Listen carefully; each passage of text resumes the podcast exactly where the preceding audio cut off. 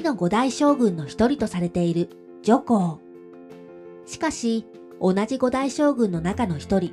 長領は合皮の戦いで華々しい戦果を上げています。さらに、五大将軍の一人である長江はいくつもの戦いで活躍し、劉備が建国した蜀の将軍連中から義の将軍の中で一番恐ろしい人物として恐れられていました。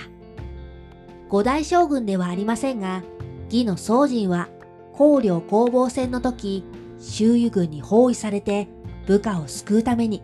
数十機の軍勢を率いて周囲軍へ突撃を行い、部下を包囲から救い上げることに成功しています。上記のように華々しい活躍をしている将軍が義には多くいますが、女皇の活躍はあまりパッとせず地味だと言えるでしょう。では、女皇が地味なのは何が原因なのでしょうか？今回は女皇が地味な原因にスポットライトを当ててみました。女皇が地味な原因のその1として、裏方ばかりの戦いが多かったからだと言えるでしょう。女皇は曹操に仕えた後、いくつもの戦いに参加することになるのですが、視力決戦に参加した回数は数回しかありません。では、女皇は多くの戦いに参加したのに、どこで戦っていたのでしょう？それは、主力決戦の裏方と言えるところで戦っていたのです。例えば、呂布討伐戦に女皇も参加しています。この戦いは、可否に籠城した呂布を討伐するために行われた戦いで、主戦場は可否を中心に行われます。女皇はこの戦いの時、主戦場である可否城攻防戦に参加せず、呂布軍の別動隊との戦いに明け暮れていたそうです。女皇は呂布軍の別動隊の将軍を打ち果たす戦果を上げることに成功。しかし、呂布討伐戦の主戦場である可否攻防戦の方が華々しく、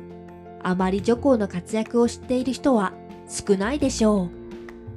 また、関東の戦いに女皇も曹操から命令を受けて戦いに参加。この戦いの主戦場は関東の砦が中心となって、曹操軍と炎将軍が激しい戦いを繰り広げることになります。この時女皇は関東の砦の守備を任されるのではなく、炎将軍の兵糧輸送部隊の襲撃作戦を主な戦場としていました。そのため、主力決戦の戦いに参加することなく、地味な活躍しかできませんでした。このように、あまり主力決戦の華々しい場面に遭遇することがなかったため、地味な将軍としてのイメージが残ってしまったのではないのでしょうか。劉備の義弟、関羽は三国志の中でもトップクラスの有名人と言えるでしょう。そのため、女皇が宗人を救援した上藩救援戦で上藩を包囲していた関羽を打ち破り、曹操からベタ褒めされても有名にはなりませんでした。なぜ女皇は三国志一の優勝とも言える関羽を打ち破ったのに有名になれなかったのか。それはこの上半救援戦の後に関羽が亡くなってしまうからです。関羽の死のイメージが強すぎて女皇の活躍が霞んでしまったといえ、この点でも地味な将軍として女皇が移ってしまったのではないのでしょうか。最後に、女皇が地味な原因として考えられるのは、ゲームやアニメであまり取り上げられていないことが考えられるのではないのでしょうか。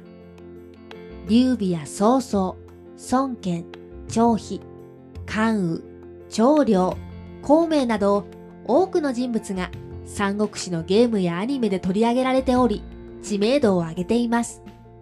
しかし、女皇は彼らに比べてあまりゲームやアニメで取り上げられていません。そのため、現代の人々にも女皇がどのような人物なのかあまり関心を持たれることがなく、